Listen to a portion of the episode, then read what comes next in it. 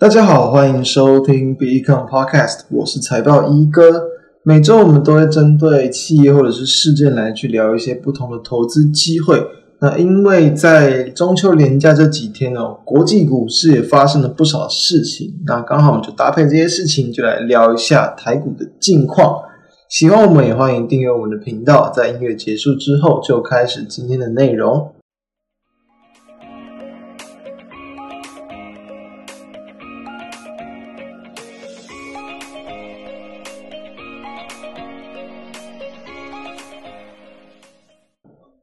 首先，我们聊的当然就是近期最火热的事件之一哦，恒大事件了。在我们放中秋连假的期间呢，一间位在这个深圳，然后呢规模极大的一间中国的综合型企业哦，爆发了这个所谓的债务违约的危机哦，那也让整个国际市场对于中国的经济成长出现了许多的一个担忧，那同样连带影响到了可能雅股啊，还有美股的表现呢。台股当然在连假期间暂时躲过一劫，但是在礼拜三啊连假之后，哦也是直接往下反映了这个几百点了，直接往下去跳空下跌。所以说，我们现在了解一下这个事件呢。当然了，我们先认识一下，就是恒大集团哦，他们的核心业务是这个地产开发，是这个房地产的巨头之一。然后呢，他们的企业，他们的经营。层面也包含了像是跟金融啊，然后新能源车啊、旅游、体育啊、健康等等业务哦。当然，在这个事件爆发之前，其实已经有迹可循了。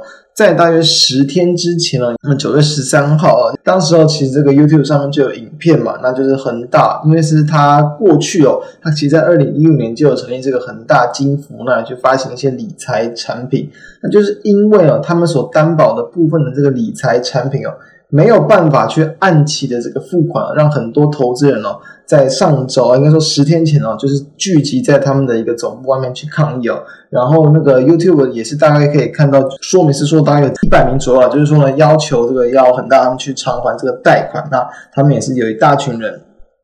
挤在那个门口，大家有看到，甚至有人就直接瘫坐在地上去抗议啊。那所以在隔一天哦，上周二这个九月十四号，中国恒大他们也是有表示哦，就是两家子公司哦。未能按期履约，他们为第三第三方所发行的理财产品来去提供了这样的一个担保义务，那相关的金额也是有大约有人民币有快要十亿元了，所以其实也是不小的一个规模，那也引起了就是市场对于他们的一个这样债务违约的一个风险。那当然，其实像这样的一个事件啊，甚至还有人拿去来跟这个雷曼风暴比相比，就是说相比说，哎，这个恒大在中国会不会也算是一间大到不能倒的公司哦？不过说实话，其实两者在这一次涉及到的规模相差很多。即便当然，目前这一次这个恒大他们所涉及到可能违约的金额也是非常的大，但是呢，相较于雷曼这种当时哦，可能这个非常大的一间投资银行哦，以台湾为例哦，哦，其实有人就有去统计嘛，其实这个台湾所当时哦，对应到可能雷曼所发行的一些联动债啊，或者是美国其他投行的一些联动债，就是会影响到的部分，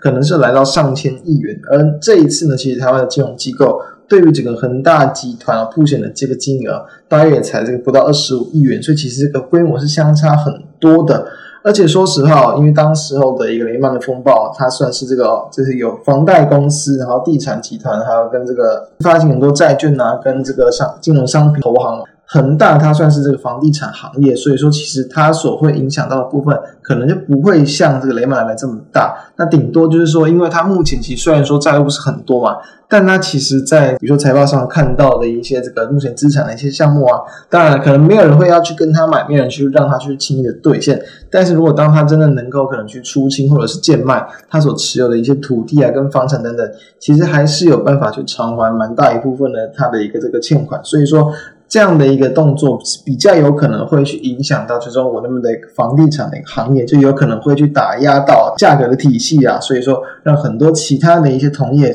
面临到比较惨淡的一个情况。那至于说要去整个破坏到大大部分的一个金融体系，可能是没有这样的一个风险存在。所以再隔一天啊，就是昨天嘛，就是我们录制时间的这个前一天，就是哦本周三呢，二十二号。他们其实就表示说会如期支付利息。那其实这个有传出说中国大陆他们打算要将恒大企业所分为三个这个实体来去重组，等于说政府又要介入，有可能会把它们变为国企这样的一个情况。所以也是缓解了其实市场对于他们的一个违约的一个担忧，所以也让不管是他们的股价反弹，又或者是国际股市的反弹，所以面临到这样的情况，我们当然这样的一个状况。短线上啊，当然它的利空已经缓解了，就是说已经好像没有这个立即的一个违约的一个风险。但后续会不会又再度爆发，我们这个不确定。当然还是有机会的，所以你一样要去保持警惕。但是从刚刚我们谈到，不管是它的影响层面或者是规模来说，其实哦也不至于的。我们认为啊，不至于说会影响到可能国际股市的一个大崩盘，或者是这样的一个黑天鹅出现。所以我认为就是以以一个这个短期的一个一次性利空来去看待就好了。暂时不需要去太过的担忧。那接下来再来，我们就要去谈到就是 FOMC 的一个利率决策会议哦。那也就是在这个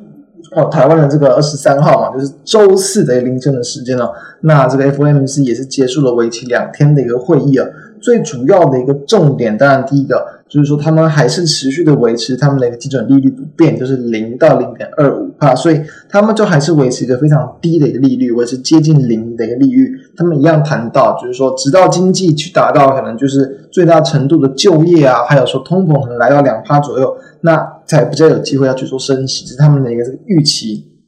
呃，不过呢，他们其实有去。加快就是说这个可能鹰派的态度啊，就是因为他们有谈到，就是说有可能啊会在下一次会议就会去宣布要缩减购债，也就是大概在这个十一月初的时候，那比原原先市场预期的来快，那并且有可能明年就会启动升级。不过我们其实认为这个明年启动升息这件事情，其实也是算是在原先蛮大部分，不管是市场，不管是投行、华尔街等等，大部分人的一个预期，所以。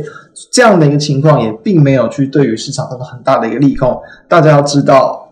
过往啊可能就是突如其来的一个升息啊，或者是加快升息的步调，或者是比较偏向这种鹰派的言论，都很有可能会让整个国际股市出现短暂性的修正。但这一次没有，但这次没有，也就是因为就是在恒大的事件嘛，就是恒大的一个利空缓解，它的一个对于股市记忆的强度，哎，看起来是比这样的一个就是。会加速升起的这个力道来得强了很多，所以其实美国股市哦，在当时哦声明发布之后呢，美股还算是延续的一个涨势，然后小幅的一个收敛这个涨幅而已，所以说其实等于说没有对市场造成很大的一个冲击。那他们有提到就是说呢，这一次的一个。官员哦，大约半数左右，就是预期会在二零二二年底之前升息，所以比原本的一个预期来早。原本是预期说，可能大部分人认为说，在二零二三年至少会升息一次。不过，其实我们在今年也是好几个月前吧，应该就不管像月特级啊，或者是个人再去谈到，就是对于升息的看法，其实。过去就有谈到，其实本来就是预期说可能明年就有升息的机会，所以这样的一个速速度虽然说好像有点加快，但都还是算是在可以去接受，而且算是在符合预期的一个范围之内。所以我们认为这个地方就是说要去有心理准备哦。心理准备是什么？就是说升息的一个速度有可能会比市场市场预期的加快，那我们就要去加紧脚步来去应对。应对什么？过往来讲，进入到升息循环，因为这个利率的一个上扬啊，所以说这样的资金容易从风险性资产会去移到所谓的这个可能比较偏向安全性啊，或者是风险性比较低一点的资产，导致整个股市回档。但从最近的一个状况来看，诶，市场好像对于这样的一个利空，对于这样的一个资金退潮，好像有点淡化了，等于说不一定真的会造成很大幅度的压回。当然，如果没有造成很大幅度的压回。你在选股上，它就是着重以基本面为主嘛，就是着重在当下，不管是什么样的产业有题材，或者是说明年比较具有成长性的产业，这当然就还是这个选股的一个主因。那再来另一个重要的地方，大家可以去注意到，就是说，诶，当其实说如果国际股市没有进行很大幅度的回档，对于这样的一个利空，或是对于这样的一个资金慢慢回收的一个影响，好像没有对股市造成这么大的一个利空冲击的话，其实哦，那反而对于一些金融类股可能就会有不错的一些表现。就是因为其实哦，在这样的一个利率提高的情况之下，对于这个金融类股，甚至是保险类股，他们的利差都会有所提高。再来加上说，如果说哦这样的一个资金退潮的速度没有这么的快，他们的股价至少就还不至于进行大幅度的回档，因为他们也一定会跟着国际股市回档。所以这样的一个情况搭配下，其实他们在下档或者当出现一些比较大的一利利空事件之后，你就很容易可以捡到便宜。所以。这是各位可以去后续留意的方向，就是可以去锁定金融股。那如果是从基金的面向，你也可以去锁定部分，比如说像新兴市场的一些这个基金，因为其实在进入到就是整个就经济环境，可能一些已开发国家他们的这个经济已经先行去成长，甚至拉起来了。通常来讲，这样新兴市场他们的一个成长速度会比较慢一点点。那所以说进入到升级循环，他们当然也会有机会去持续的，可能会还会有几年的一个成长。所以这是值得犹豫的一个方向啊。那最后就是来跟大家谈一下，就是一样一个小东西，但是呢，一样就是在每年其实都会见到很多次，就是说权重指数的调整啊，也就是在我们放年假前的最后一个，就是台股收盘那个当下，在上周五嘛，九月十七号。那台股它算是杀尾盘，从原本上涨一百多点，直接杀回到平盘之下，就是说大概从一七三七八直接去杀到了一七二七六，下杀了大概一百零二点左右。主要也是台积电的影响，台积电直接是往下杀了这个八块钱。如果说不用这个还原权值去算的话，就是从六零八再跌到六百块钱。那其实我们以前有谈过这样的事件，大家可以再去记一下，就是说，其实每年呢，包含像是二月、五月、八月、十一月。都是 MSCI 的一个指数调整的一个时候，它通常都是在月底的那个时候。你可以去新闻啊，或者是说直接去 MSCI 他们的网站去查询。另一个就是富时指数会在三月、然后六月、九月、十二月，然后的第三个星期五。所以上周五嘛，这个九月十七嘛，也就是九月份的第三个一个星期五，他们进行权重调整。所以这种权重调整日，其实你没办法去肯定说，到底当天的尾盘很多股票它到底是往上拉还是往下杀。所以说，我们过去有谈过一个方法，就是说，这种往上拉或者是往下杀，它通常在隔天都会还回去。比如说，哎，它莫名其妙在尾盘下跌，很可能隔天就直接涨了回去。所以，如果它一个找机会的方式是这样，就就是说，如果你知道这两股票它可能在最后尾盘会往下杀，你就可以去低接嘛。那当然，因为你在事前其实你没有办法知道什么样的股票会杀，会杀的多深，所以。我们今天有跟应该有跟大家分享过，就是说你可以用这个尾盘试撮合的一个这个方式来去抓，就是说你去看它的试撮合，如果说它可能就是莫名其妙的在尾盘去杀了，可能超过三趴四趴以上，通常隔天呢，如果你有捡到的话，隔天开盘就卖，那机会是蛮大的，所以这是一个方法。但当然近几期来看，最近这几几次的权重调整，它的机会是越来越小，所以并没有很推荐大家去使用这样的方法。何况哦，即便你使用，比如比如说我们在以台积电来看吧，九月十七号它直接是这个杀尾盘，六零八杀到六百块钱。但是哦，很不幸的，因为中间隔了一个中秋连假以及恒大事件，所以再隔一个交易日，它其实是没有往上去反弹的，它是直接再去往下跌了大概十四块钱哦，很大的幅度，直接往下跳空，直接开在了五百八十六左右，所以。